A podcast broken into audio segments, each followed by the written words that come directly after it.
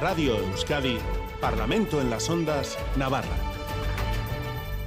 Egunon, buenos días. Abrimos ya página política en este Parlamento en las Ondas Navarra Espacio, que hasta las 10 de la mañana analizaremos lo que nos ha dejado la política foral en la última semana. Para hacerlo con todo detalle, esta mañana se han acercado hasta todos esos estudios de Radio Euskadi en Iruña.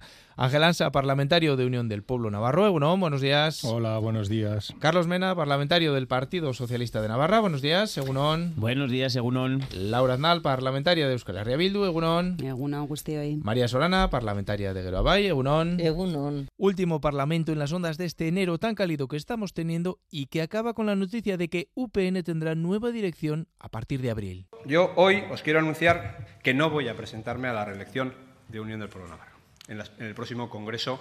Os anuncio que la actual dirección que me acompaña tampoco se va a presentar. Es decir, todos eh, al completo vamos a renunciar a presentarnos a este próximo Congreso. Lo anunciaba Javier Esparza en el Consejo Político ayer a última hora de la tarde. Ángel Ansa, aunque sea brevemente, sí me gustaría que me valorara esta decisión.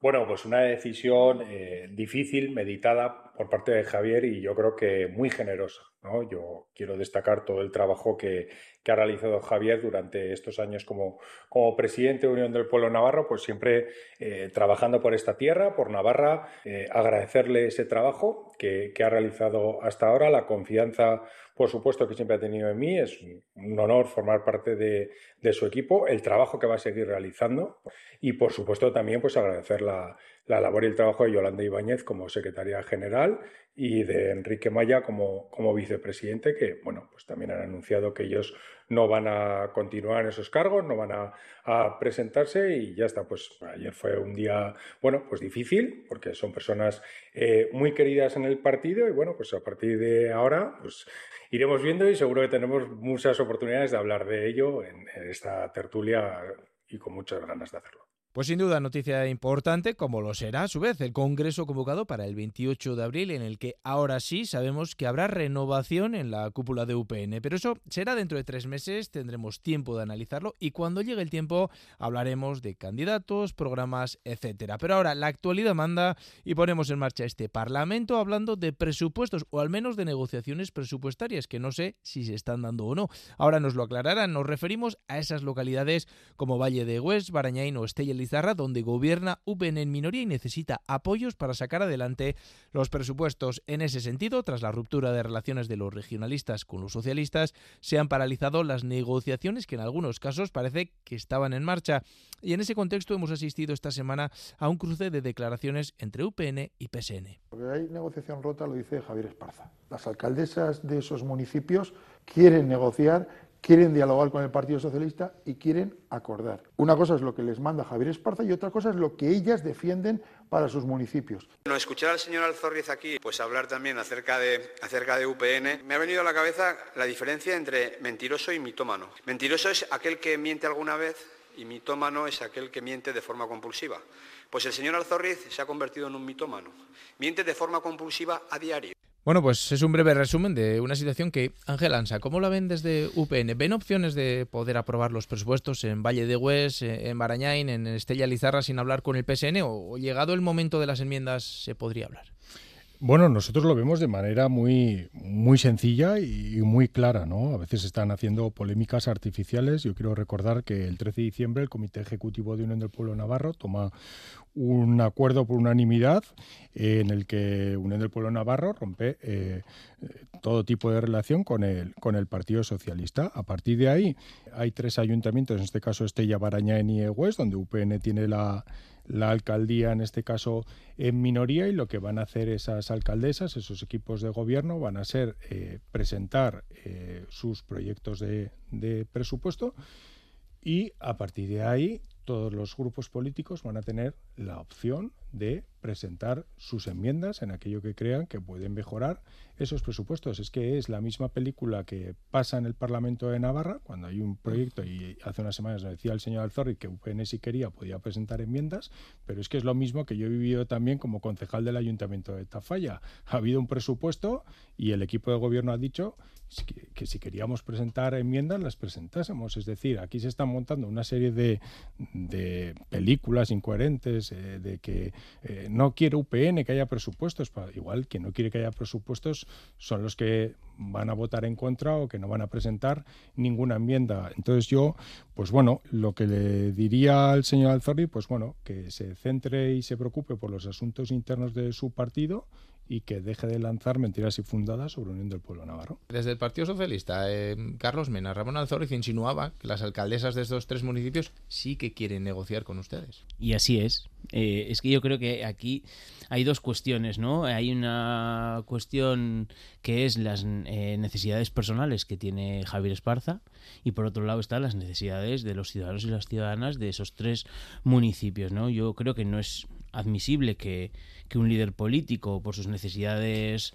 personales y por hacerse valer dentro de su partido, eh, limite las negociaciones de, de diferentes ayuntamientos que es entendible que esas alcaldesas eh, busquen acuerdos entre los grupos para sacar adelante sus presupuestos porque es eh, porque consideran que es, primordial para la gestión municipal no y, desde el PSN lo tenemos lo tenemos claro queremos negociar queremos acordar y nos consta como ya he dicho que las tres alcaldesas eh, de los municipios también. Entendemos que nuestra prioridad son los ciudadanos y las ciudadanas y por supuesto, si sigue ese veto a la negociación eh, por parte de Javier Esparza a las, a los, en los tres municipios, presentaremos enmiendas y, intentaremos mejorar el presupuesto para mejorar la vida de la gente de esas tres, de esos tres localidades. Euskal Herria Bildu y Groabay también tienen representación en las tres localidades. Eh, no sé, ¿cómo están viendo esta negociación o no negociación presupuestaria, Laura Aznal?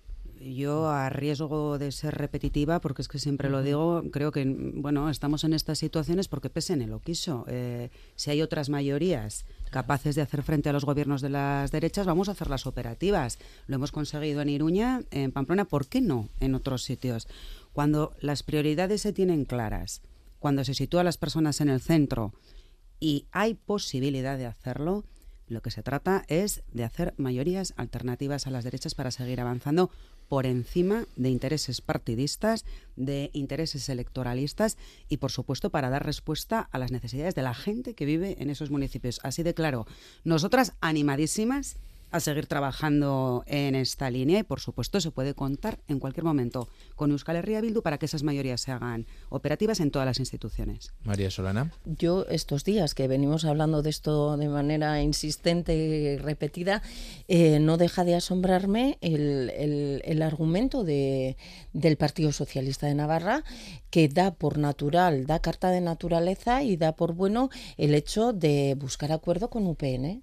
Entonces, eh, claro, eh, desvirtúa lo que para nosotras entendemos es una política de acuerdos, eh, porque, claro, no es un acuerdo, depende de dónde y cuándo con cualquiera, me vale bien. Entonces, sí que tiene que haber un marco otro, un contexto otro, que ya sea el que ha marcado la propia, la, la señora Aznal, de progresismo o cualquier otro aspecto que queramos reseñar, que puede ser mínimo común denominador de las formaciones, pero claro, cuando somos somos socios en gobierno de Navarra, por ejemplo, las transformaciones, pero no lo podemos ser en Estella, por ejemplo, pues es muy difícil explicar, porque eh, sigue siendo la misma ciudadanía, la de Estella, la que para nosotras también se merece que efectivamente se acuerde y se llegue con diálogo y con unos mínimos acordados y comunes a una situación que despeje eh, aquel ayuntamiento quite a UPN de la alcaldía y ponga la formación eh, progresista más votada, que en este caso es EH Bildu,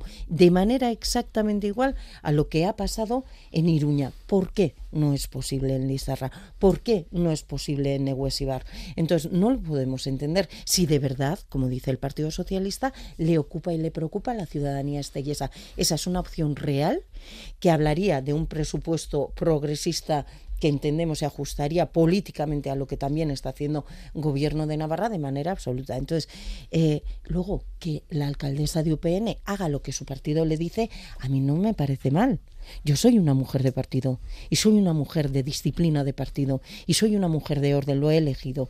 Si no podría no militar en ningún partido y presentarme sola a ver quién me vota. Pero si vas en una sigla, es lógico y natural que si tu sigla ha tomado una determinación, ha adoptado una posición política, la acompañen sus eh, autechis, sus, sus cargos electos. me parece lógico, normal y natural. Entonces, lo que es lógico y normal y natural en política, que es cumplir con la disciplina de partido, ahora se está poniendo en cuestión y lo que no, para mí no es tan natural, que es mm, pactos entre UPN y PSN, pues eso a eso sí se le da carta de naturaleza. No lo entiendo.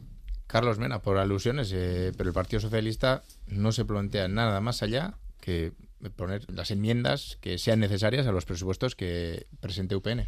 Hombre, yo creo que ahí hay que ir también a, las a que cada municipio, eh, cada asamblea local, cada agrupación local del Partido Socialista tiene su, su funcionamiento y, y, ahí el Partido Socialista también eh, les traslada la libertad para tomar decisiones en cada ayuntamiento y en cada eh, grupo municipal, ¿no? Porque entendemos que, que eso también es, es parte del partido. Sí que es verdad que hay una directriz que viene de la dirección, pero luego también cada entidad local tiene su, su, toma de decisiones. Yo sigo a lo vuelto, a lo, a lo de antes. Lo importante es que esos municipios tengan presupuestos.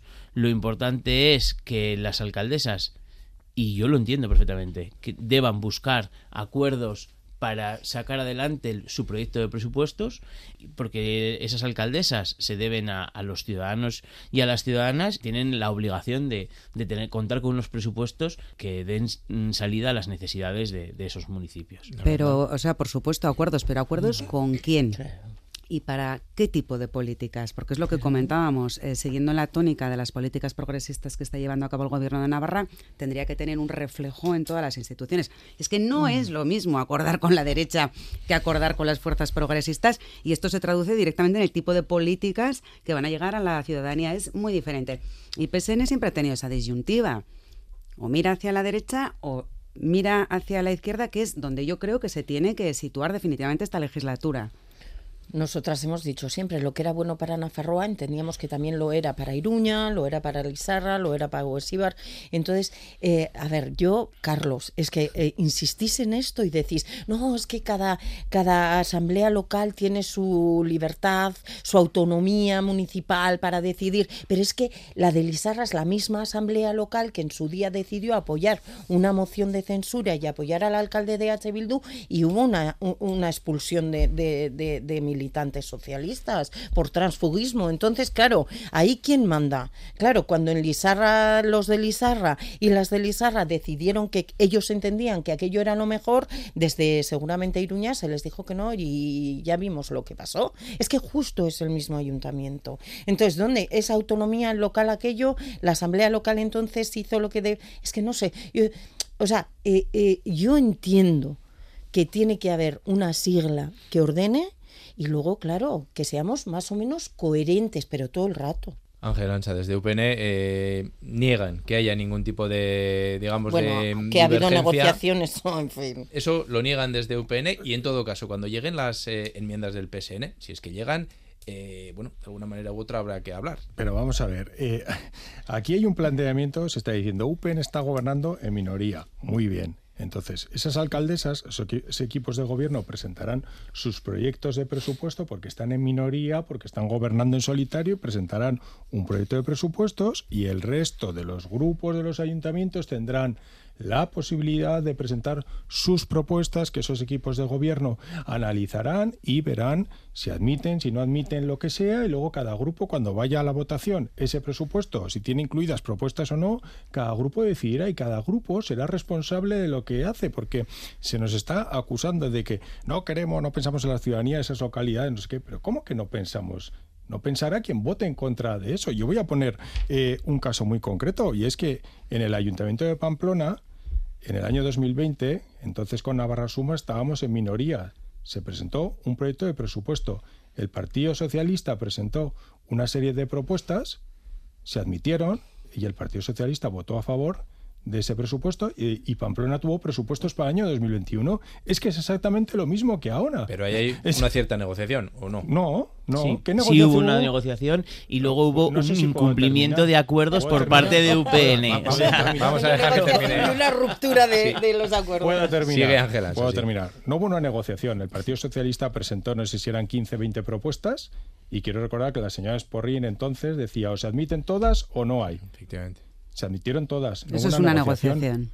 No, no, presentó las 20 y se dijo que se admitían. Hubo una negociación por responsabilidad. Entonces, lo que y- se dice, lo que se dice ahora es que todos los partidos políticos que quieran pueden presentar sus propuestas.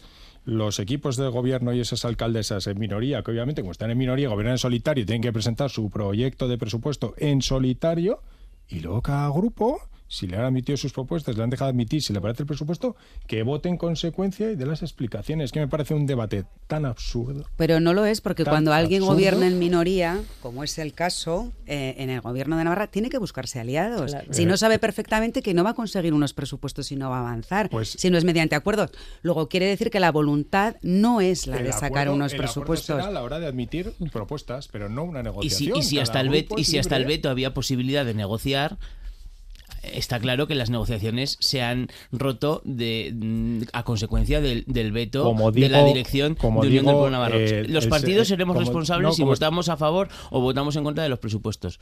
Pero también los grupos municipales que tienen la Mm. alcaldía también serán responsables de negociar o no negociar y de si salen o no salen esos presupuestos. Y está claro. Y aclarando lo de Pamplona, es verdad que el, el Partido Socialista entró a negociar en todos los municipios de Navarra los presupuestos porque nos parecía que era una, un momento muy crítico como para no tener presupuestos en las diferentes administraciones. En Pamplona concretamente se acordaron Ningún presupuesto más se acordó y ningún presupuesto más se acordó porque todas esas, muchas de esas em, propuestas que el Partido Socialista incluyó en los presupuestos que ha relatado el señor Ansa de Navarra Suma no se llevaron a efecto. Ahí la responsabilidad también es de Navarra Suma en su momento, de UPN o de quien de quienes quieran ellos. Por lo tanto, quiero decir, y Ángel, como le ha dicho Laura, tú y yo sabemos que un, eh, un equipo de gobierno en minoría tiene que buscar, como sea, sacar esos presupuestos adelante porque es el, el- es el mayor acuerdo de un municipio en, en el año eh, eh, efectivo. Por lo tanto, me parece que, que su argumento se cae por el propio peso. Venga, y para cerrar ya, Eh, bueno, brevemente. como digo en Pamplona, entonces no hubo ninguna excepción porque fue o todas o ninguna. Y como he dicho antes, que el Partido Socialista no se invente supuestos vetos, que hable de sus asuntos internos, que yo no voy a hablar de los asuntos internos del Partido Socialista y como digo, cada grupo tendrá la responsabilidad en esos presupuestos con lo que vote y con lo que hace. Eso Bueno, lo contaremos. eh, pero ahora con Asier Iriarte, si les parece, en el control técnico avanzamos y vamos a hablar del cierre de la planta de residuos de Artajona y el enfrentamiento institucional que ha generado entre Navarra y Guipúzcoa.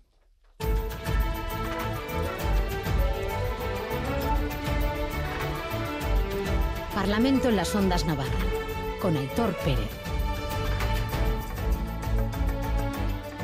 Lo que es llamativo es que si el gobierno de Navarra conocía esas irregularidades en el tratamiento de residuos desde hace más de un año, ¿cuál es el control y seguimiento que se ha hecho de las mismas? Si tan grave es, la pregunta es muy simple. ¿Por qué no se ha clausurado previamente dicha planta? Y no desviar las responsabilidades a instituciones que no nos corresponden, como al Consorcio de Residuos de Guipúzcoa. Lamento seriamente las declaraciones del diputado de Medio Ambiente de la Diputación de Guipúz- de Guipúzcoa. No hemos calificado como ecotóxico el residuo procedente de, de Guipúzcoa, simplemente hemos manifestado que la planta Ecofer tiene una autorización ambiental integrada para tratar compost y por lo tanto el residuo que llegaba de Guipúzcoa, en este caso un residuo líquido, no podía recibirse en la planta de Artajona. Bueno, pues son las voces del consejero de Medio Ambiente del Gobierno de Navarra, José María Yerdi, y del diputado de Medio Ambiente de la Diputación de Guipúzcoa, José Ignacio Asensio. Vamos, que tenemos una empresa de tratamiento de residuos en Artajona con una autorización ambiental integrada para tratar compost, pero no tiene autorizado el tratamiento de residuos líquidos, que es lo que, al parecer, llega desde Guipúzcoa. Ángel Ansa, ¿qué conclusiones saca de, todo lo que hemos escuchado, todo lo que hemos vivido en los últimos días? Eh, bueno, pues eh, primera conclusión que estamos ante uno de los casos, yo diría, más graves de ataque al medio ambiente y con riesgo para la salud pública de Navarra. ¿eh? En ese sentido, me parece, y luego explicaré un poquito algún detalle para que- que se pueda entender, ¿no? Porque aquí eh, lo que se trata es que durante dos años Navarra ha estado recibiendo un, un residuo tóxico, estos lixiviados, que Es han que no es ecotóxico, No ya es lo han dicho. Bueno, Ya, claro, de si forma ilegal, eh, de forma ilegal ha estado recibiendo eh, Navarra con un código falseado. ¿eh? han estado aquí llegando camiones hasta llegar a 5.000 toneladas. 5.000 toneladas son las que han llegado y lo que estamos viendo ahora es un enfrentamiento entre dos administraciones que, bueno, pues el gobierno vasco y el gobierno de Navarra en este sentido. Es que, claro, la Diputación, la diputación de Guipúzcoa. La Diputación, es que son cosas distintas, son distintas instituciones, claro. La Diputación de Guipúzcoa, eh, con un color político que es el mismo que hay aquí, porque es el presidente de esa empresa de GHK, es el vicepresidente socialista de la Diputación, y aquí estamos hablando de un gobierno que está presidido por el Partido socialista. Entonces, aquí yo creo que hay muchísimas cosas que aclarar porque este caso se ha desvelado a través de dos denuncias, una del SEPRONA y una denuncia anónima, pero estamos hablando que esto se ha producido durante dos años, es decir, aquí ha habido una dejación de funciones importantes. Eh, ¿Ha habido riesgo para la salud pública? ¿Por qué ha habido riesgo eh, para la salud pública? Porque yo quiero recordar que la parte de la materia orgánica, el 50% que se eh, recoge en la mancomunidad, la comarca de Pamplona, y que va a esa planta eh, de Artajona para luego hacer fertilizantes agrícolas, nadie puede garantizar que no se haya eh, mezclado o contaminado con esos líquidos. Entonces estamos hablando de un caso bastante serio. Yo entiendo que algunos eh, lo querrán eh, minimizar, pero a mí me gustaría ver las posiciones de algunos grupos si esto hubiese pasado con un gobierno de UPN de que no se estarían acusando de dejación de funciones y de, como digo, de algo a mí me parece grave que hayan estado durante dos años viniendo camiones de manera ilegal a una planta de, Navarra. Estamos hablando de dos años y de 5.000 eh, toneladas. Carlos Mena, PSN. A mí me, sorprende que en un tema tan sensible como, como este eh, se esté haciendo este tipo de afirmaciones y este tipo de, utilización. Eh, por supuesto que es un tema preocupante. Es un tema muy preocupante. Es un tema que, que, que, un riesgo eh, para el medio ambiente. Pero es verdad que, que que yo diría que son dos cosas diferentes. Una cosa es la situación de Guipúzcoa, que está en juzgados, y otra cosa es la cosa de Navarra. Es verdad que eh, Ecofert ha estado recibiendo eh, líquidos procedentes de diferentes eh, lugares, Guipúzcoa, también el consejero en la comparecencia habló de una empresa de Tudela. nadie ha dicho que sean tóxicos. Estaban recibiendo esos líquidos cuando la empresa no estaba autorizada para recibir líquidos. Estaba autorizada para recibir lodos y así lo, lo muestran los contratos.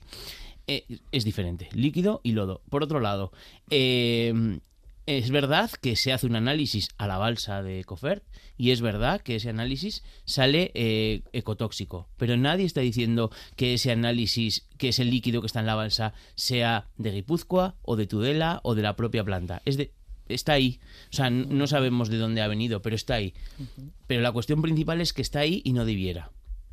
Por lo tanto, yo creo que ahí está el kit de, de, de la cuestión. Y por otro lado, yo creo que lo, positivo de todo esto es que los análisis que se está que se han estado haciendo eh, una vez cerrada la planta es que no, no dan en, los análisis de los fertilizantes están dando de forma negativa en coli y en salmonela y también ayer el consejero Ayerdi lo dijo en rueda de prensa que los eh, los realizados en, en metales también están saliendo negativos por lo tanto es verdad que es un tema preocupante, es verdad que es un tema de riesgo de medio ambiente. Yo también digo que es un tema que se ha trabajado bien, se lleva trabajando durante todo este año en este tema. La empresa también tiene una serie de requerimientos previos a todo esto, o sea, un historial de requerimientos previo a este, a este momento y, por lo tanto yo creo que lo que tiene que hacer ahora la empresa es eh, buscar una empresa certificada que saque el líquido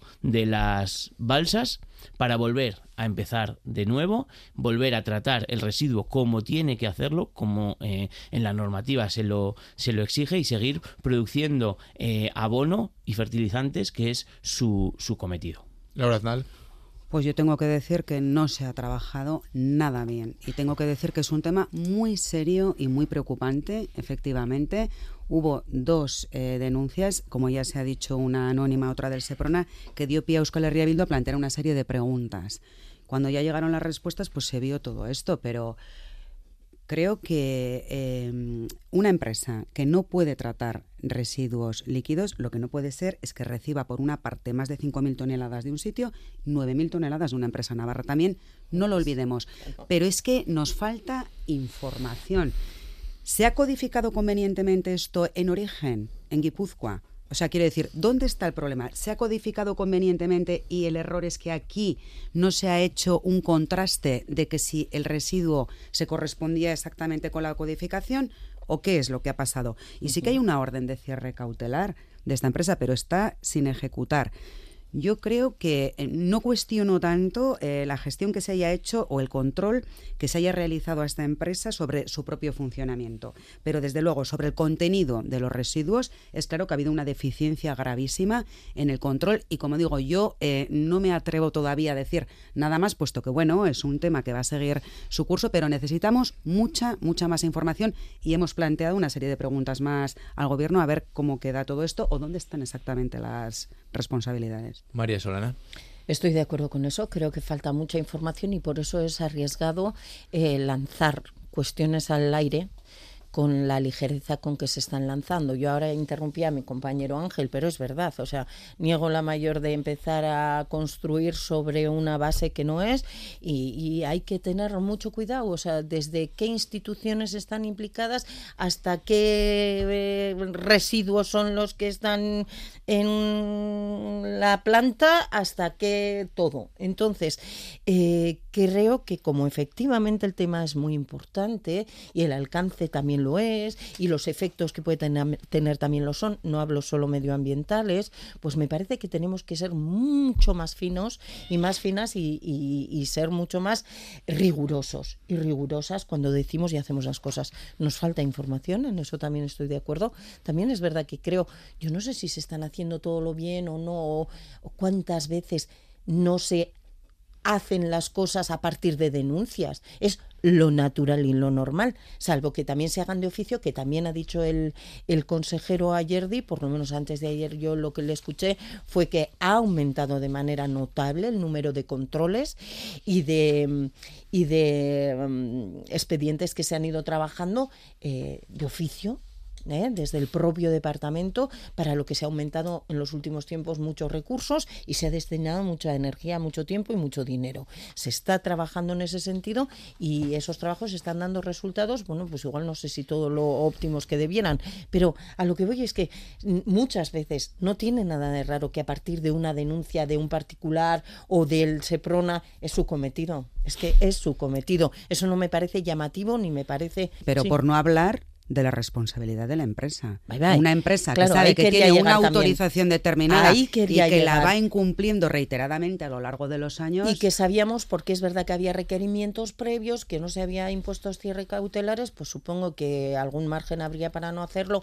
y la empresa tendría su margen para aprovecharlo, pero lo ha aprovechado fatal porque lo que ha hecho ha sido dedicarse más todavía si cabe con esos residuos de la propia Tudela, porque también no vamos a engañarnos aquí mm, vaya a parecer que toda la porquería, como decía ayer el señor Bujanda, eh, antes de ayer en el pleno el señor Bujanda, la porquería, pues la porquería no viene toda de fuera, mm. viene mucha de bien cerca de casa.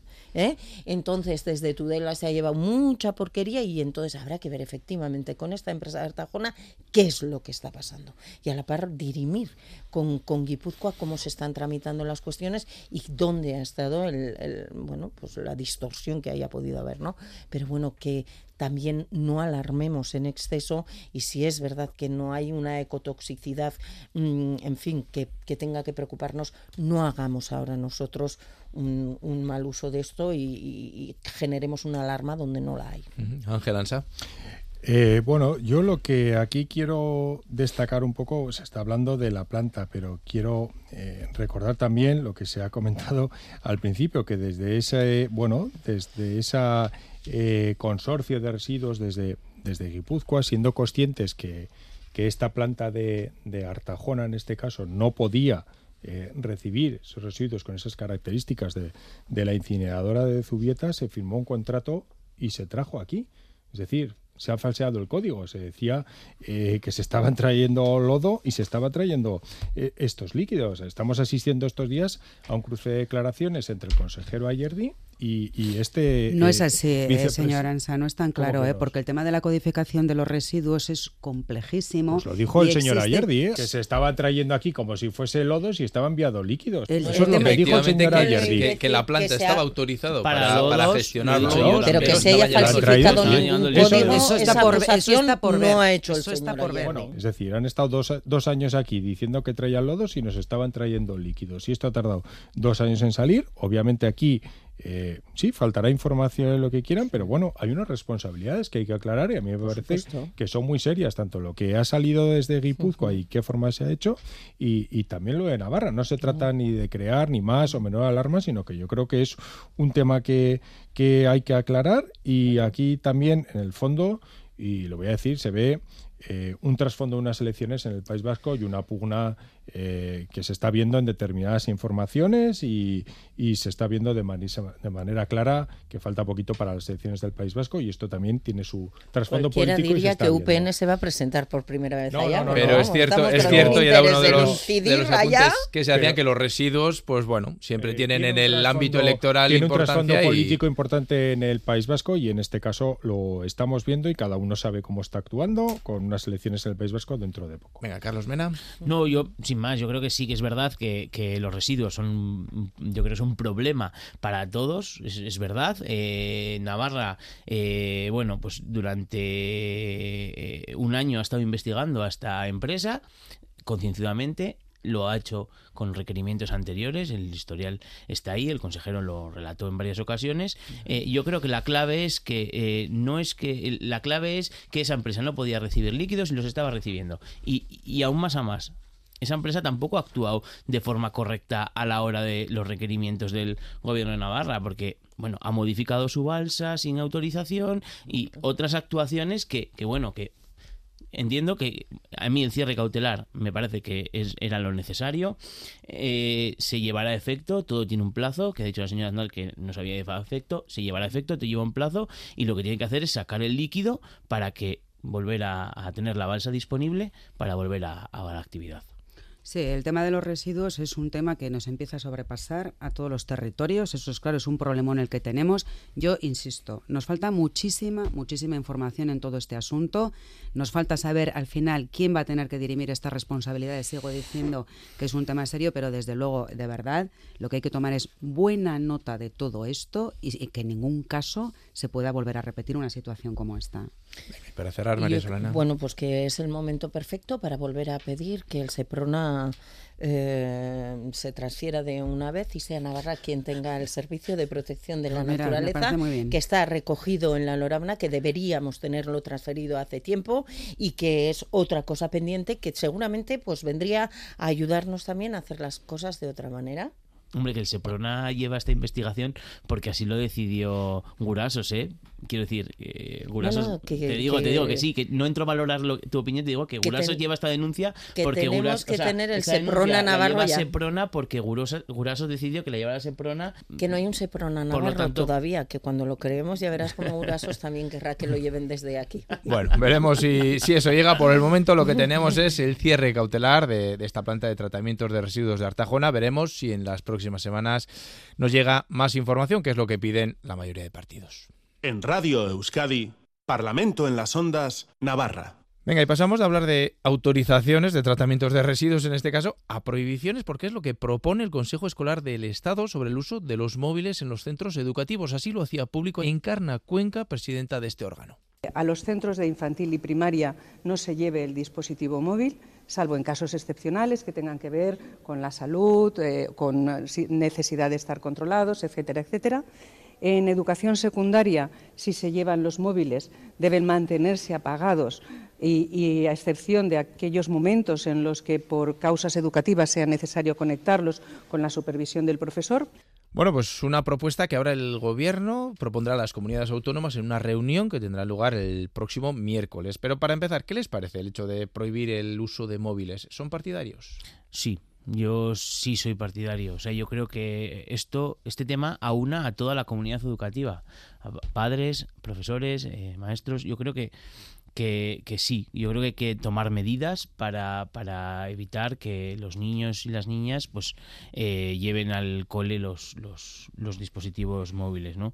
Yo creo que el Consejo Escolar Estatal va a hacer una serie de recomendaciones y luego, bueno, pues evidentemente cada comunidad decidirá eh, cómo y de qué manera eh, las pone en funcionamiento o no. Claro, ahí también cada comunidad decide y Navarra decidirá. Aquí es verdad que eh, el consejero Jimeno ya en noviembre eh, dijo que él estaba de acuerdo, que se iba a regular a través, si no me equivoco, a través del decreto de, convivencia. Eh, que se está que se está redactando y que ahí sería la sería la forma de, de, regularlo pero insisto yo creo que es un tema que aúna a, a, toda la comunidad educativa y es un tema que bueno yo intuyo, igual estoy equivocado, que todos y todas estamos eh, de acuerdo. El consejero Jimeno precisamente eh, bueno, lo hacía público o hablaba en el Parlamento el 23 de noviembre, ya por el 23 de noviembre, eh, bueno, compartía la preocupación y remitía el decreto foral de convivencia del que hablaba, en el que se está trabajando y que entre otras cosas, pues según el consejero, recogerá esa regulación de uso de teléfonos móviles. Yo creo que podemos escucharle. Estamos analizando lo que dicen los centros, estamos analizando lo que dicen las direcciones, lo analizaremos con la comunidad educativa y estableceremos una decisión, pero insisto, en el interim el Servicio de Inspección Educativa vela por la seguridad y respalda a los centros educativos. Laura Bueno, no sé si estoy muy bien informada, pero entendí que el Consejo Escolar había pasado de prohibir a recomendar. Eso es lo que yo entendí esta semana, ¿no? No lo sé. En cualquier caso, esto es un poco como lo de los residuos, ¿no? Tenemos aquí un problema, porque sí se ha convertido en un problema. O sea, todas las ventajas que nos ofrece la digitalización, por supuesto que no hay que olvidar, pero que hay que eh, a veces este tema nos sobrepasa con el uso de las pantallas, sobre todo en las personas más jóvenes o en las escolares y los escolares, yo creo que es un debate que hay que abordar es un tema a reflexionar y a debatir en profundidad, pero no solo en las instituciones, con toda la comunidad escolar, con toda la comunidad escolar. Y por supuesto, cada comunidad tiene competencias. No va a venir Madrid a decirnos que se puede, o sea, que prohíbe, que no prohíbe. Por eso lo de no prohibir, luego cada comunidad autónoma es. que tendremos que decidir aquí en Navarra, pero contando con todos los agentes implicados y todas las eh, eso todos los agentes de la comunidad educativa. Pero creo de verdad que es un debate que no hay que dejar pasar y mi opinión particular al respecto pues yo limitaría limitaría el uso de, las pantallas en los centros escolares yo sí al respecto del, del, bueno de que no es solo algo en el ámbito educativo pues el consejero daba el dato no eh, un alumno de eso eh, pasa el 18% de su tiempo solo en clase. Es decir, eh, el debate es mucho más amplio. Mucho ¿no? más María Solana. Ah, desde luego mi hijo no lleva el móvil al centro. Es que también igual hay que empezar por ahí. Algunos empiezan mm, asegurándose de que su hijo no tenga móvil hasta determinada edad. También cada vez es más difícil ¿eh? aguantar en el tiempo y porque es verdad, es, es así, ¿no? Pero el mío no lo lleva. Lo lleva los jueves por una cuestión puntual porque después me tengo que comunicar con él y lo mantiene apagado y en la mochila. ¿Qué pasa? Que yo que mm, vengo de haber sido consejera de educación, pensaba que esta cuestión estaba mm, resuelta. Es decir, me sorprende que Madrid abra un debate que aquí ya lo estábamos tramitando ya de manera formal eh, y normativamente hablando organizada, pero que ya de facto yo no lo sé en vuestros centros o en los de vuestras hijas e hijos, pero en el de los míos esto está regulado. En, el centro es que entonces de repente me veo inmersa en un debate que para mí es superado ficticio. Porque es que resulta que en el centro de mi hijo hay una eh, a ver, es verdad. Pero dices autonomías de centros, antes hablábamos autonomías de las asambleas locales. Pues ahora autonomías de centro también, ¿no? Sí, claro. Y cada centro seguramente tenga su fórmula aplicada que me parece correcto, porque ellos sabrán qué alumnado, de qué edades, con qué perfiles y cuántos de ellos tienen el móvil y cuántos no, y cuántos lo llevan al centro, ¿no? Entonces, tendrán sus mecanismos. En el del mío, por ejemplo, en el del mayor, porque en el del chiquito no tienen todavía una edad como para eh, está regulado y está prohibido y además lo hacen constar y todos lo han aceptado porque saben a partir de qué momento y cuándo pueden utilizarlo y a partir de cuándo no, ¿no? Entonces, también igual volver ahora atrás y, oye, si se trata de mediante el decreto dar mayor seguridad jurídica, que diría el consejero Jimeno, a estos centros y mayor soporte para que tengan todas las de la ley para prohibir con Milfo al alumnado hacer X, me parece bien. Pero ya para eso estaba trabajando el consejero en un decreto foral que creo que era suficiente. ¿no? Ángela Bueno, esa respuesta del consejero Jimeno venía a una pregunta oral que planteamos desde Unión del Pueblo Navarro haciéndonos un poco eco de un movimiento que surgió de, bueno, yo creo que eran más de 2.000 familias navarras que andaban con, no sé si era a través de un grupo de WhatsApp, eh, contando un poco esta, esta problemática. Y bueno, pues planteamos esa pregunta porque, bueno, es verdad, yo, por ejemplo, que soy un, gran defensor de todas las nuevas tecnologías por, por mi formación y tal, pero entiendo que que bueno, que también tiene sus peligros. Y estamos viendo casos de, pues, de bullying, de acoso, de menores que están metiendo en grupos de pornografía sin controlar, o sea, es decir, que también hay eh, ciertos problemas y también eh, pues cierta disminución en las competencias de comprensión y otras técnicas de, niños o de menores que pasan mucho tiempo delante de, del móvil, porque yo creo que muchas veces todos habremos visto eh, por la calle, eh, a padres que cuando no pueden controlar a su niño pequeño le plantan el móvil, eh, le ponen el juego, el YouTube lo que sea y eh, tiene sus riesgos, tiene sus riesgos. Entonces, bueno, hemos visto cómo esa prohibición en muchos países europeos está. Ha habido comunidades autónomas en España que, que han empezado a, regularlo y sí que es verdad que, bueno, recientemente hablaban, yo creo, comunidades educativas, directores, ¿no? que que sí que reclamaban un poco, pues una, eh, como se ha dicho, una, una forma eh, legal o algo autonómico por parte del gobierno, pues en principio hablaban de prohibir el uso. A mí, si me preguntas eh, mi, mi, posición o la del grupo, yo creo que por lo menos hasta acabarla eso, yo sí los prohibiría. Yo hasta acabarla, yo lo tengo claro. leíamos estos días, me parece que era a nivel nacional, distinguía entre la parte infantil y primaria y hmm. secundaria. yo no distinguiría. Yo, mi, mi posición y y, en este caso también la de, la de mi grupo, porque obviamente esto lo, lo hemos comentado, es la prohibición hasta, hasta secundaria, porque entendemos que eh, el móvil a la hora de la formación en el colegio, otras cosas que pueden hacer eh, controladas actividades con unas pantallas, me refiero que pueden tener portátiles, es diferente. sí, tienen de todo, sí, recursos, pantallas, desde luego que yo creo que está claro que, que, no faltan y sobre todo lo que se habla es de, regular ese exceso de, de, pantallas, pero un asunto que más allá de lo que se regule en el ámbito educativo, creo que a nivel de sociedad, ¿verdad? Tiene es muy complejo y, de muy difícil solución. Pero que sin duda yo creo que sí, sí es importante abordarlo para pues, mejorar el aprendizaje de nuestros jóvenes. Venga, y antes de acabar vamos a mirar a Madrid. Allí el martes que viene se votará en el Congreso la ley de amnistía. La ley que en la que esta misma semana pues, se acordaban varias enmiendas entre el PSOE y sus socios, la más relevante la que afecta a los delitos calificados como de terrorismo, que en algunos casos podrán ser amnistiados. Nos da detalles nuestra compañera de Radio Euskadi en Madrid, Nerea Sarriegi.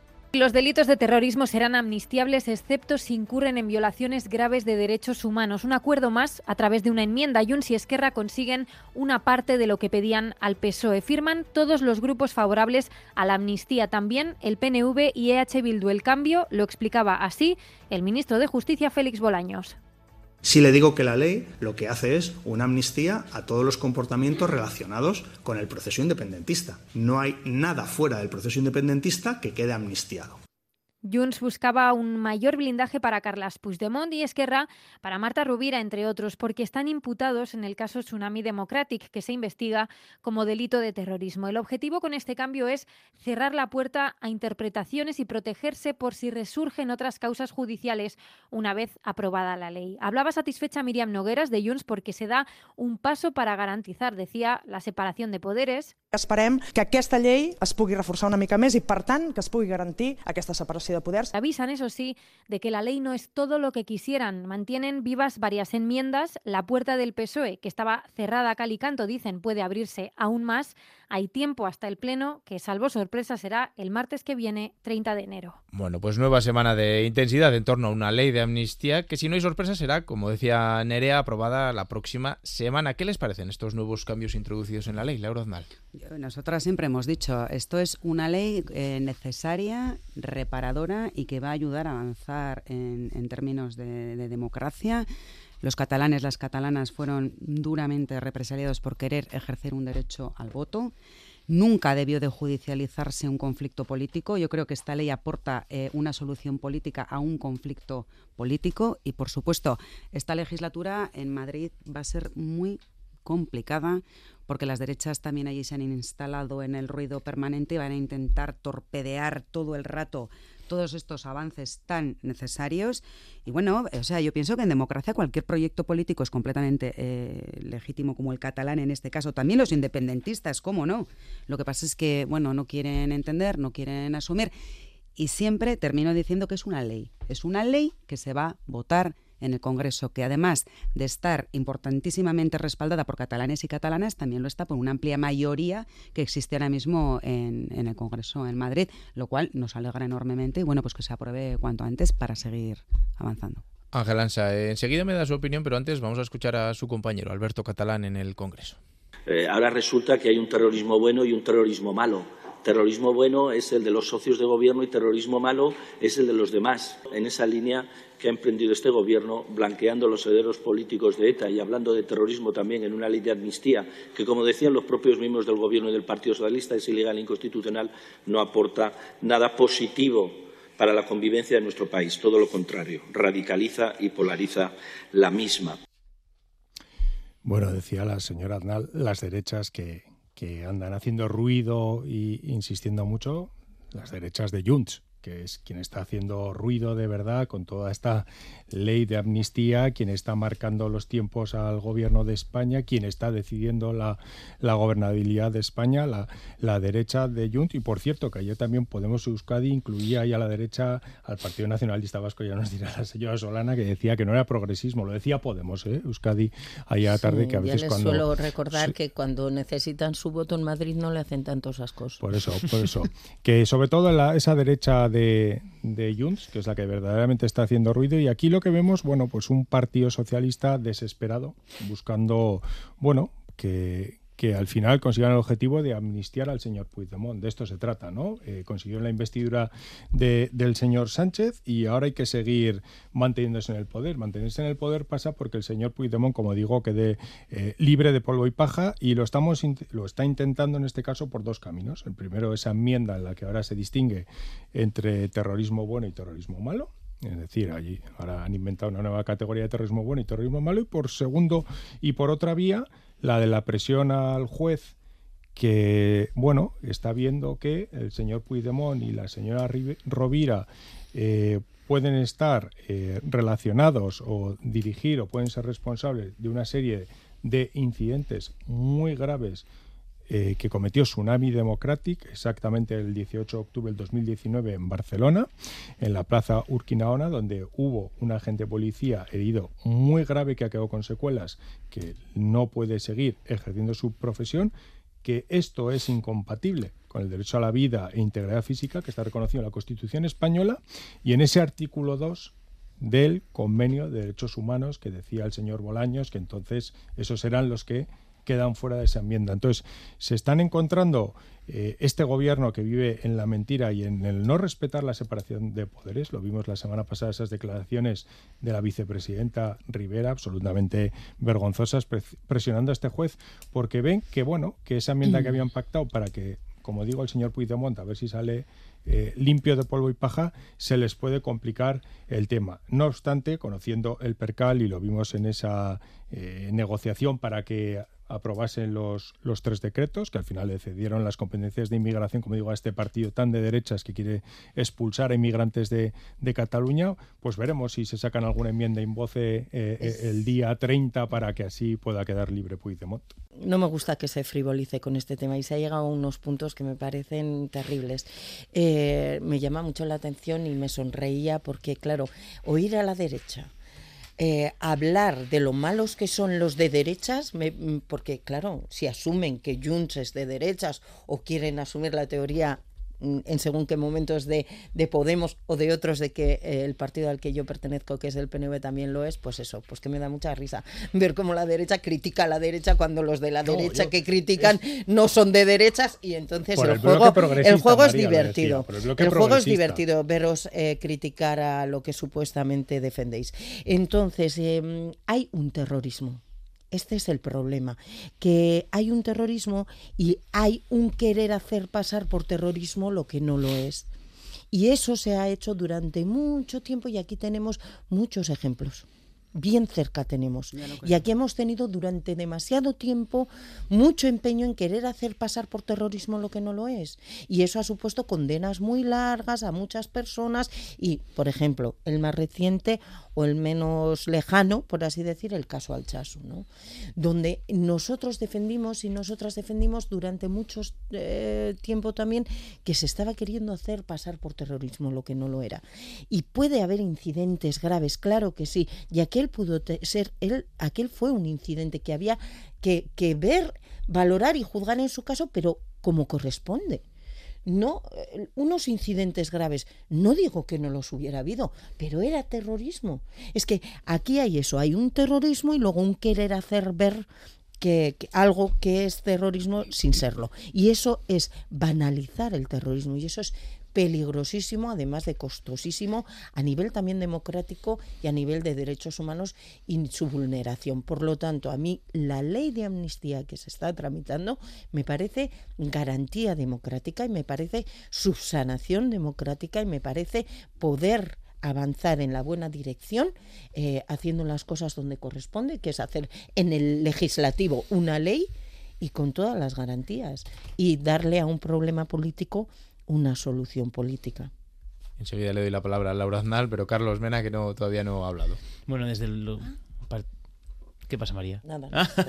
Desde el Partido Socialista eh, creemos, y así lo hemos dicho en reiteradas ocasiones, que es una ley impecable jurídicamente, es una ley garantista, es una ley que va a servir para normalizar la situación política y abrir una nueva etapa en Cataluña, va a servir para afianzar la convivencia dentro de Cataluña con los catalanes, con las catalanas y con el resto de, de españoles, y es una ley que lo que hace es mirar hacia adelante, mirar hacia el futuro. Y si no, Ahí están los datos de, Cataluña. O sea, desde hace unos años, los últimos años, el suflé ha bajado en Cataluña y es debido a que, bueno, los pasos que se van dando en convivencia están ayudando. Y ahí está también, el CIS también lo refleja, que eh, está en el puesto 37 lo que les importa a los españoles y a las españolas esta, esta ley de amnistía, ¿no?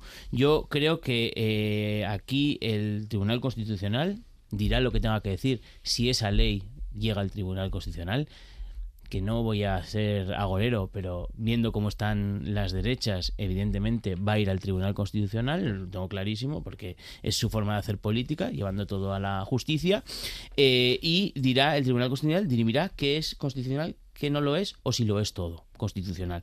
Por lo tanto, eh, habrá que esperar. A partir de ahí, la ley va a salir por una amplia mayoría del Congreso de los Diputados, una amplia mayoría que es votada por ciudadanos y ciudadanas, que hay que tenerlos en cuenta a la hora de la representación que, ejercen, y decir que las enmiendas eh, presentadas eh, por Junts y por Esquerra para amnistiar todos los casos de terrorismo, el Partido Socialista ha votado en contra. Por lo tanto, yo creo que ahí está clara cuál es la posición del Partido Socialista y a partir de ahí, pues habrá que ver cómo queda la, ley eh, y, el objetivo que tiene la, ley.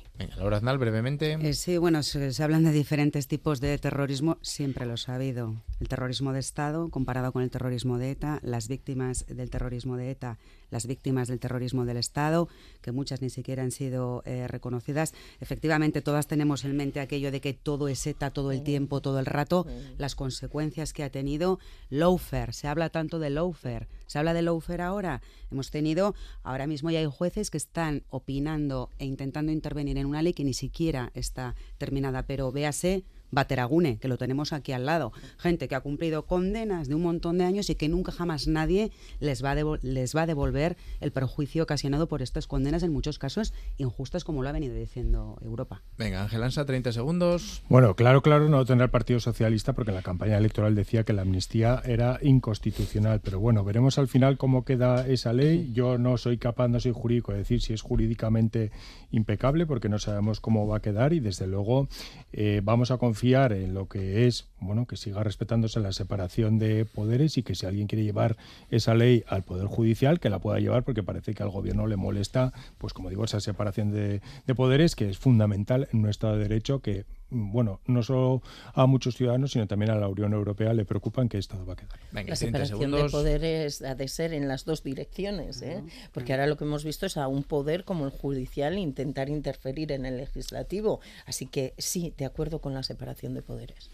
Bueno, pues la semana que viene se votará una de las, bueno, la que puede ser una de las leyes más importantes, o al menos las que más atención está concitando de esta legislatura. No tenemos tiempo para más, hoy les dejamos con Esperando en un billar, el primer adelanto del nuevo disco DVD del Drogas. Este nuevo trabajo recogerá el concierto en directo que el artista ofreció en el Navarra Arena el pasado mes de junio. Ángel Ansa, Carlos Mena, Laura Aznal, María Solana, Esquergasco por acercarse hasta estos estudios de Radio Euskadi en Iruña. Llegan ya las noticias de las 10 y seguido, más que palabras, siempre aquí en la sintonía de Radio Euskadi. Fin de semana, por cierto, en el que el carnaval ya es protagonista en localidades como Zumbilla, Leitza, Oronoz y otras muchas. Así que con o sin disfraz disfruten del fin de semana. Asteburu ederra pasa. La cena ya no está en la mesa. Las botas negras sin limpiar. Miro sin ganas el reloj.